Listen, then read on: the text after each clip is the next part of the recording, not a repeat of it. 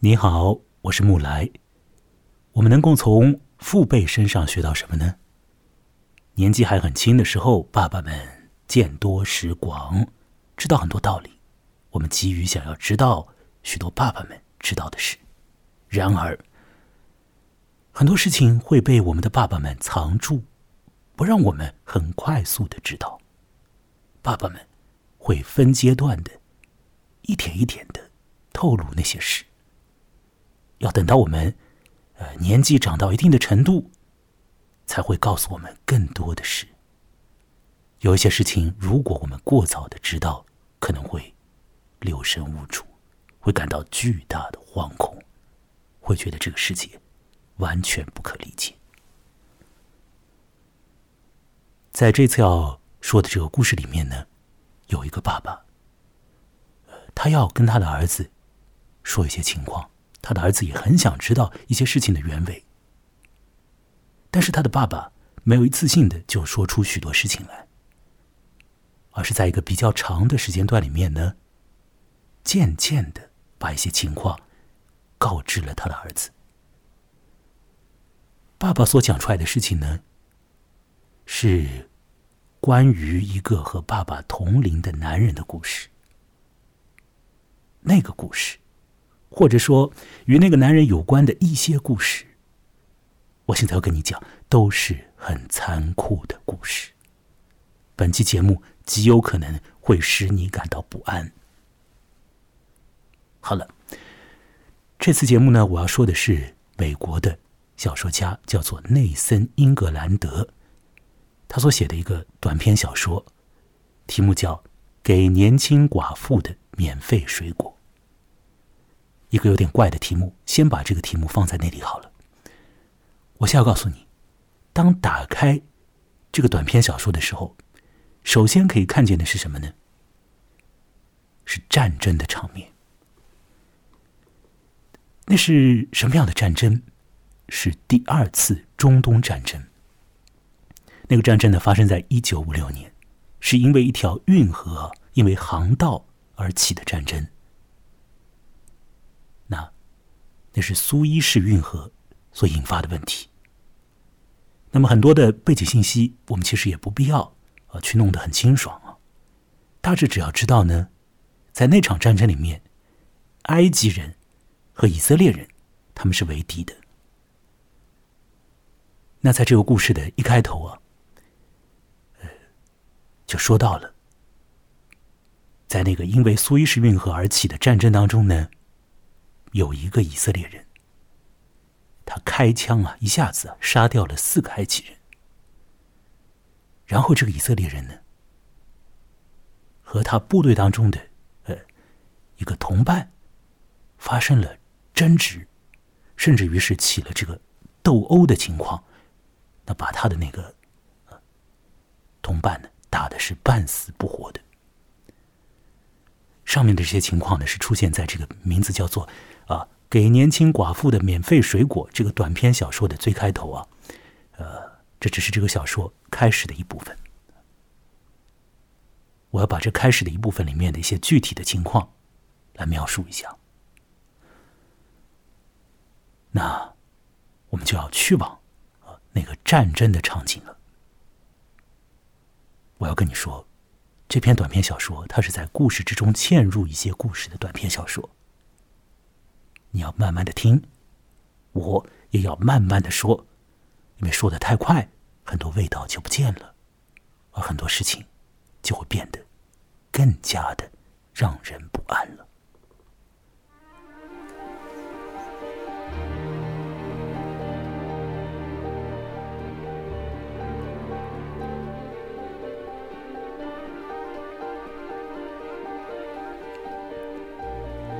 那我想来说，这个小说开头所写到的，在第二次中东战争时期所发生的一件事情。我刚刚已经说了啊，在那个战争里面的以色列人和埃及人是为敌的。那么有一次呢，有两个以色列的士兵啊，他们遇到了四个埃及士兵。那照理说啊，这个不同阵营的人，那么见到了啊，如果不是在一个呃这个对战的状态里面。其实是可以不声不响的就走开的。但是呢，当时的时候呢，这两队人啊，他们都穿着法国军人的制服，所以这就引发了误会了。其中一个以色列人呢，他觉得啊，那四个人啊，我们是一伙的，所以他就跑到了那四个人当中去，和他们一起坐下来啊。当时那四个人在吃饭，那那个以色列人呢，也跑过去和他们一起吃饭去了。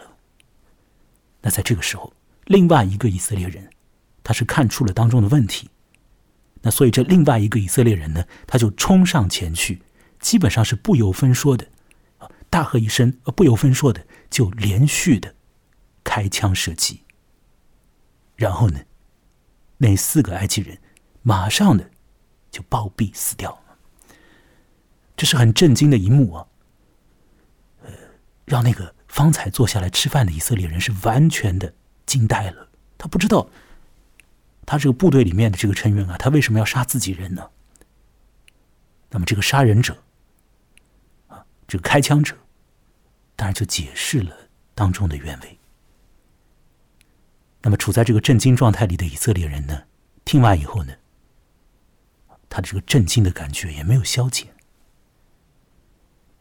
他和他的同伴讲说：“你其实是不应该，也不必要去击毙那些埃及人的。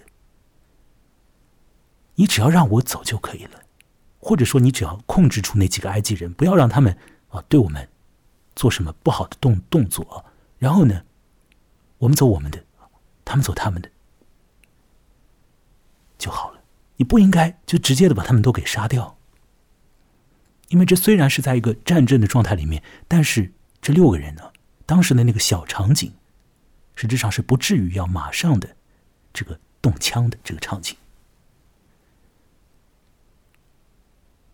那么，这个发了善心的以色列人遭到了他的以色列的同伴的什么样的回应呢？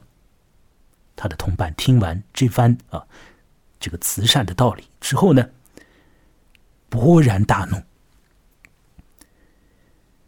马上的，这两个以色列人就吵了起来，两个人都很不愉快，所以他们呢，不但是吵起来了，而且呢，打起来了，打的不可开交，打到什么程度呢？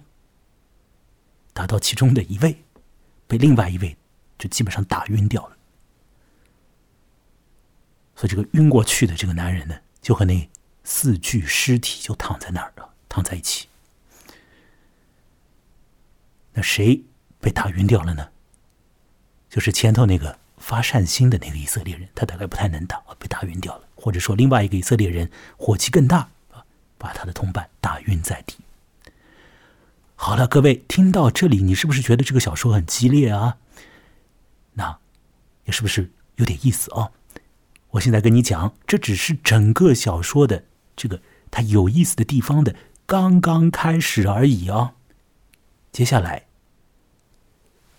时间过去多年，我们会知道呢，这其中的一个以色列人呢，当了大学里头的哲学系的教授，啊，是那个开枪的以色列人啊，请记住一下，这个人当了教授，教哲学的。那么，另外那个被他打晕的以色列人呢？他做了什么事情呢？他干了什么样的营生呢？他成为了一个街边水果铺子的老板，经营这个小店。那么他的儿子呢，就跟着他啊做帮工，以后呢，应该也要继承那个小店的。一个年幼的小男孩啊好，这两个以色列人。离开了战场之后，他们还是会常常的碰到的，因为呢，他们住的这个位置不太远。你是不是以为他们有仇啊？他们就还是好朋友哎，其实是啊，至少说是朋友吧，是邻居也是朋友的那样的一个态度啊。那么，当那个做教授的以色列人走过这个水果铺子的时候呢？开水果店的男人呢，就会喊他停下来，招呼他，很热情的。那么也会提供给他一些像是茶点之类的，大家会坐下来聊聊天。那很关键的一点是，这个水果铺子老板呢，会拿出一份水果送给另外一个以色列人，白送的，不要钱的，哦不是一次两次哦，是在很漫长的好多年头当中，一旦看到那个以色列人来，他就要拿出免费的水果送给他。有可能每次送的都不是很多，但反正是要送的。这是怎么回事？情为什么一定要送免费的水果水果？那么这个小男孩呢，会有这个疑问呢？我们这些读者也有这些疑问，也有这样的疑问。那么这个开水果铺子的老板呢，他确实是一个比较慈善的一个人。他呢是常常会把一些水果呢，就是送给因为战争而失去了丈夫的那些寡妇，那些战争遗孀，他总是会把水果送给那些女人的。但是他没有把水果送给过呃呃一个一个战友啊，没有啊。所以他的儿子就在想这个问题啊：为什么我的爸爸？他总是要把送给寡妇的那个免费水果也送给那个叔叔呢，送给那个教授呢，这是什么原因呢？他就去问他的爸爸，而他的爸爸呢，没有说什么。各位，他的爸爸不能很快说什么，因为他的爸爸要说的故事是蛮可怕的故事。那么，让我接下来。继续来说，这篇叫做《送给年轻寡妇的免费水果》的故事里面，接下来会说出什么样子的比较可怕的事情。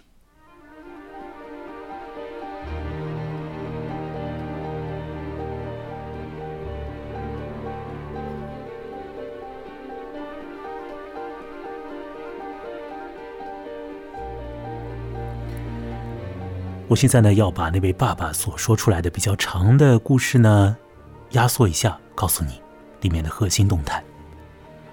说的是在二战的末期，有几个美国士兵啊，打开了关押犹太人的集中营的大门。他们看到的场景，立即就使得这两个美国士兵感到极度的恶心，然后他们就倒在地上。就晕过去了。他们看到了什么呢？首先，他们看到了一堆尸体。那么，这堆尸体呢，已经处在腐烂的状态里了，有一些已经烂掉了。另外，他们看到在这堆尸体的底下啊，在动，有一个小男孩从这堆尸体之中。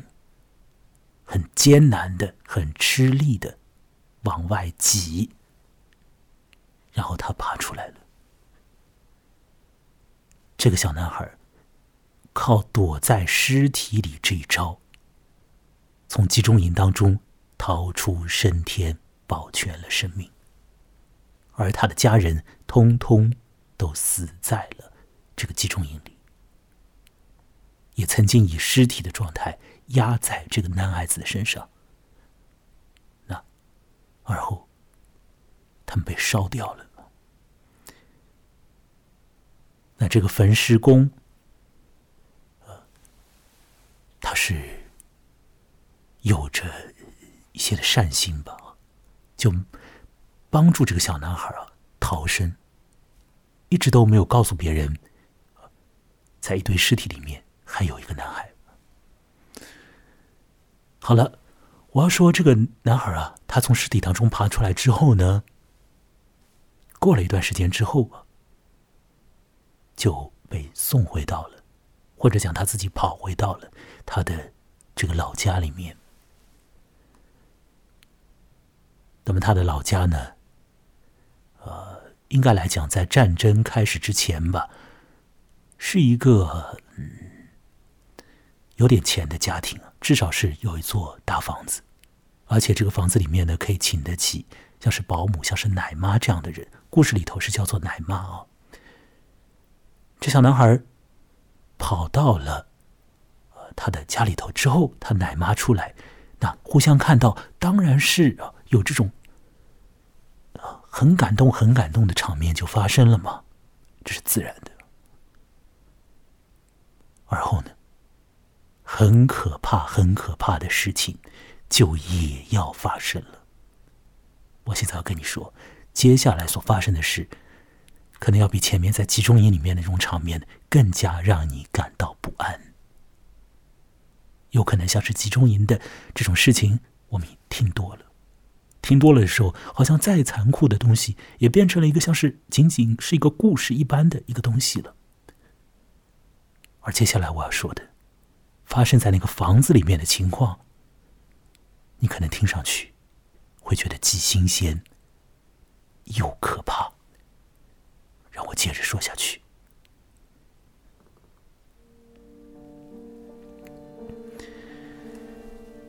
那个房子里头的奶妈啊，她一家呢是有四口人，她和她的丈夫，另外呢还有两个男孩啊。那么，因为这个战争的缘故，因为犹太人都被抓走了，所以这个奶妈一家呢，他们不是犹太人，他们就占据了这个房子，就住在了那个房子里头，把自己家里头的一些东西也完全都已经搬过来了，就以这个房子为家了。现在呢，这个小男孩没有死，他回老家了。奶妈很动情，给他准备了很多的好菜，让他好好的吃，非常好的这种菜啊！你知道，在战争末期，实质上要搞出一桌好东西也不是那么的容易的，但是好东西都来了。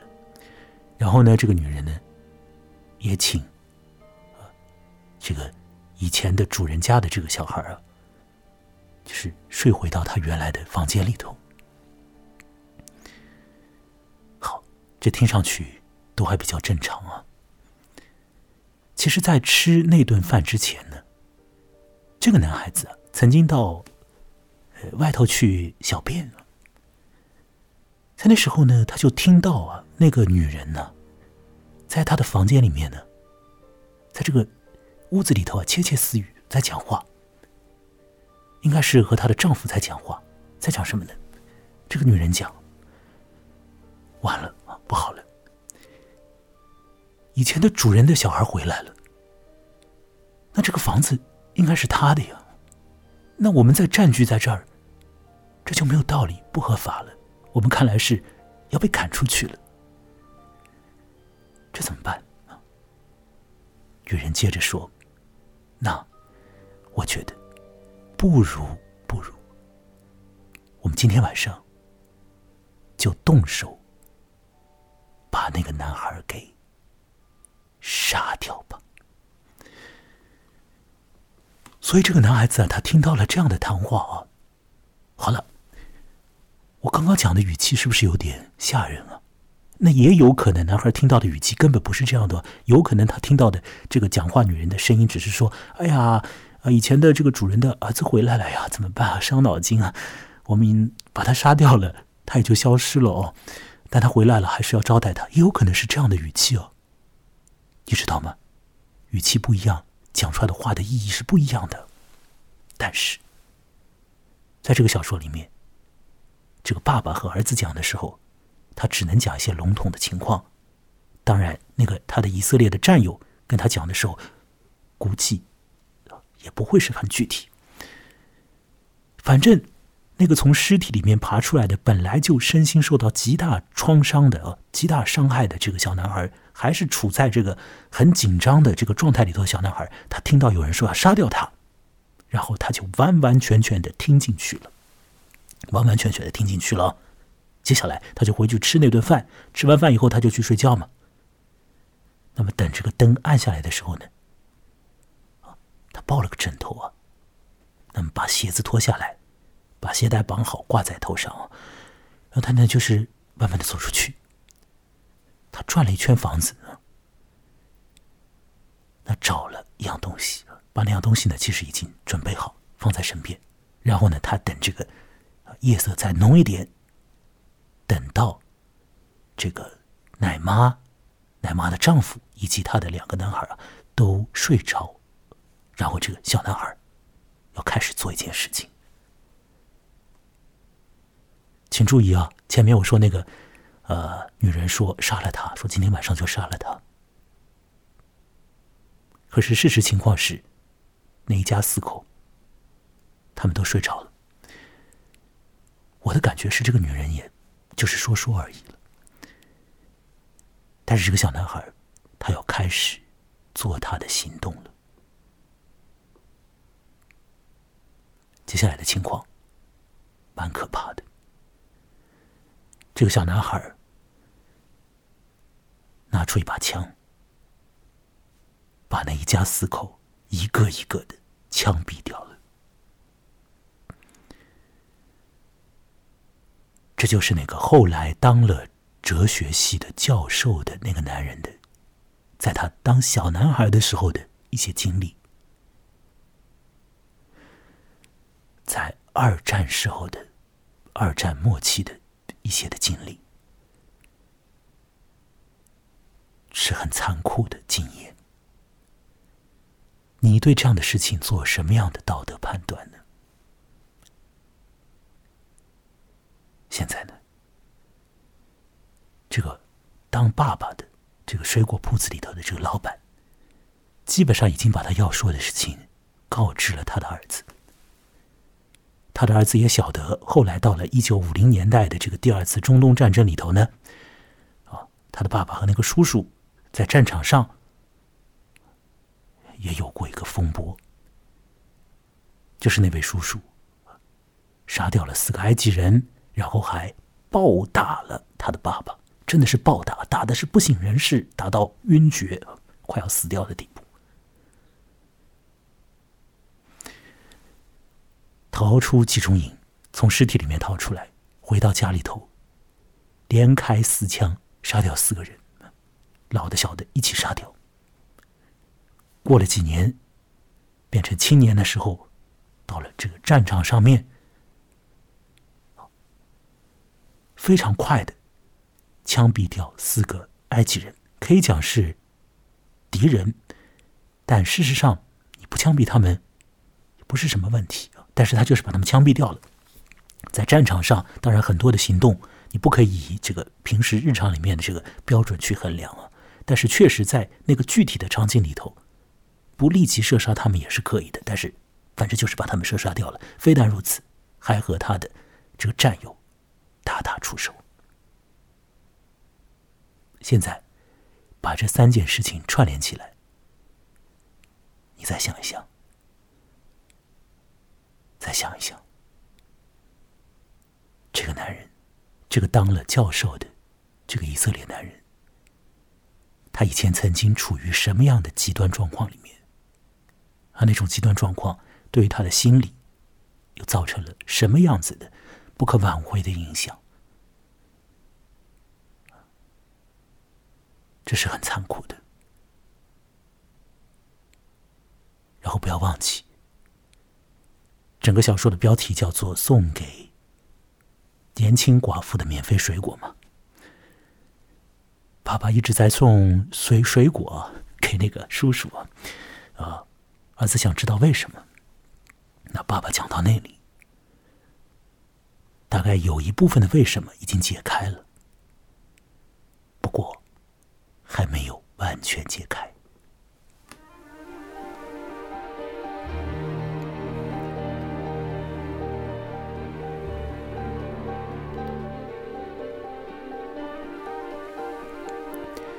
各位，整个小说的靠后部分呢？写到了这个小男孩对于那个，呃，我们就叫他叔叔吧。对于那个叔叔的一些行动的，一些他的思辨性的这个理解，比如说那个小男孩会感到啊，其实呃，让我纠正一下刚刚的话，呃，在他的爸爸啊跟他的儿子讲那一系列的残酷的事情的时候，那个儿子已经到了青春期了，嗯。不应该叫他小男孩了，叫他男孩或者少年好了。那个少年做了一些思辨性的这种考考虑啊，在他脑子里面想那个叔叔什么样的情况。他觉得那个叔叔肯定是啊遭遇过很大的不幸，那么从那种很恐怖的状态里面走出来，一定会影响到他的很多的身体的反应和心理的这个这个这个机制啊都会改变，所以再做出来这个杀人的举动。不管是杀他的那个老宅里面的人，还是战场上的人呢，都是一种可以理解的状况。那么，在什么样的情况底下杀人可以被认为是合理的？什么样的情况下算是这个正当防卫？什么样的情况下这个啊，你可以不用做任何的考虑，立即就杀人？那这些呢，也都是这个小男孩啊，都是这个少年啊。在他心里头想过的，并且呢和他的爸爸去讨论过的。那这个小说里面呢也会略微的提到一点啊。呃，各位，你知道这个以色列人啊，或者讲犹太人呢，他们还是呃蛮乐意啊去讨论这些很困难的题目的，很困难的伦理的这种题目的。他们很愿意呃去想这种其实很难想的很透彻的事情啊。什么原因呢？现实的原因就是在历史上犹太人蒙受了很多的这个涉及到生命危险的这种灾难呢，是吧？那另外呢，是因为他们的信仰以及。他们经常会去看，经常会去谈的这个旧约圣经，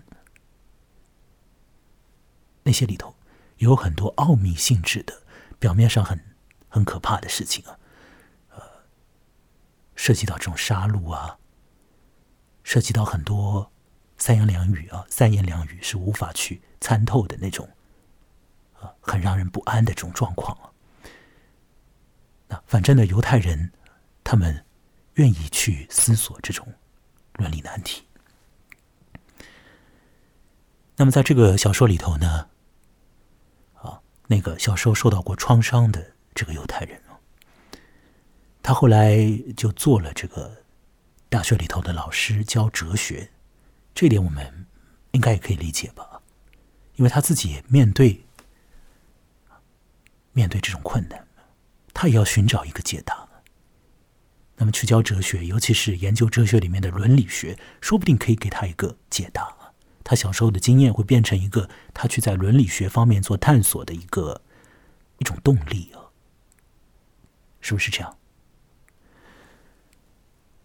而这开水果铺子的爸爸呢？他不会像是一个呃。哲学教授那样的，把事情就是条分缕析的啊，这个道理一层一层的弄出来，他是不会这样子去具体的思考一个问题的。但是他也思考问题，并且他也会对这个问题做出一个回应。而他的儿子那时候的那个少年也是如此的，他不会像是一个学哲学的一个小伙子那样的。哦，把一个问题就是一层一层的道理啊，就弄得很清楚啊，试图弄得很清楚。大概他也弄不清楚，但是他会面对一个问题，并且呢，他会对那个问题做出一个反应。那我现在要说，这对父子对那个叔叔的过去的经验做出了一个反应，对应该在什么样的情况下？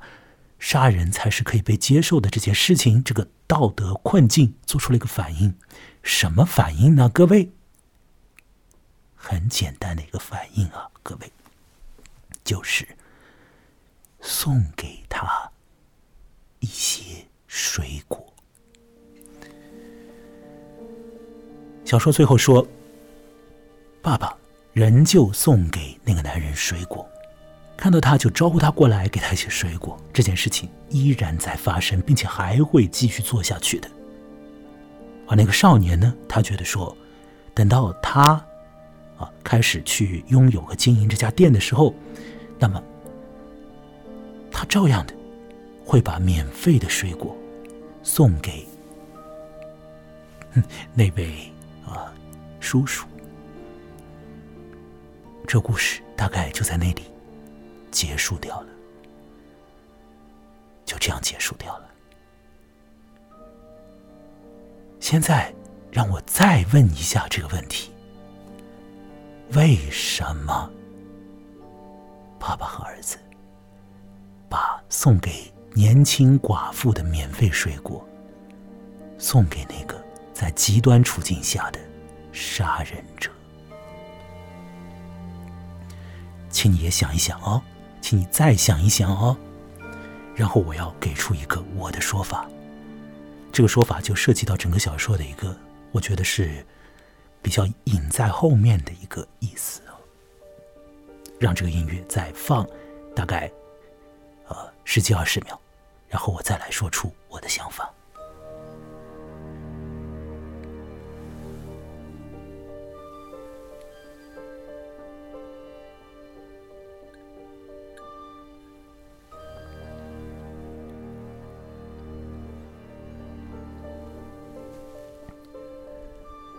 各位，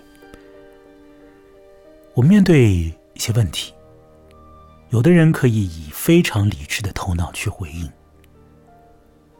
那有的人面对道德难题，会变成伦理学教授，变成哲学教授；而有的人不是以这种姿态去面对问题的，他们有可能，呃，会做一些行动来回应一个问题。并且是做一些情感性的行动。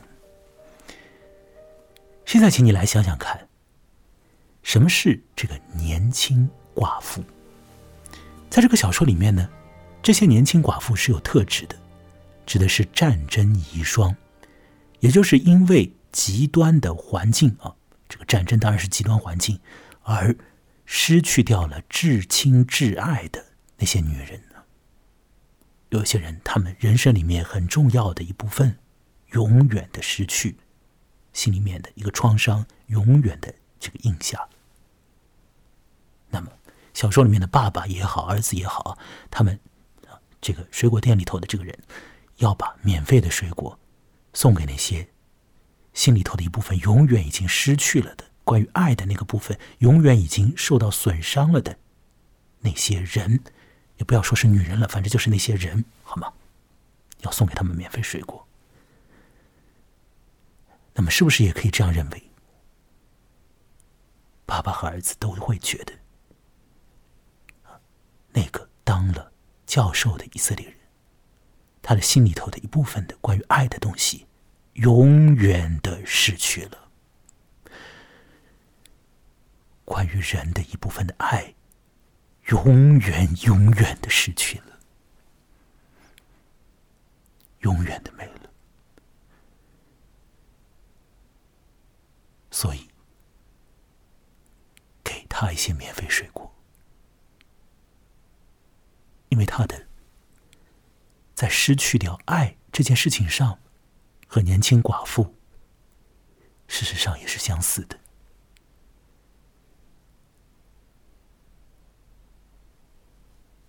那位杀人者，至少在他过去的一个阶段里头，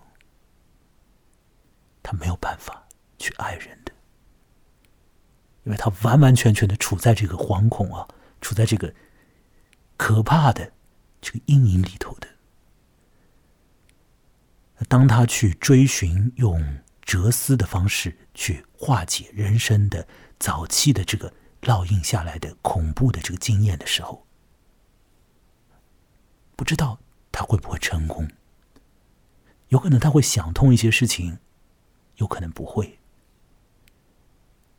而或许对于那对父子来讲的话，那个战友、那个叔叔，某一部分是很辛苦的，因为他的心里头永远的失去掉了一部分东西，因此。我们就要永远的给他那些我们所可以给出的免费的水果了。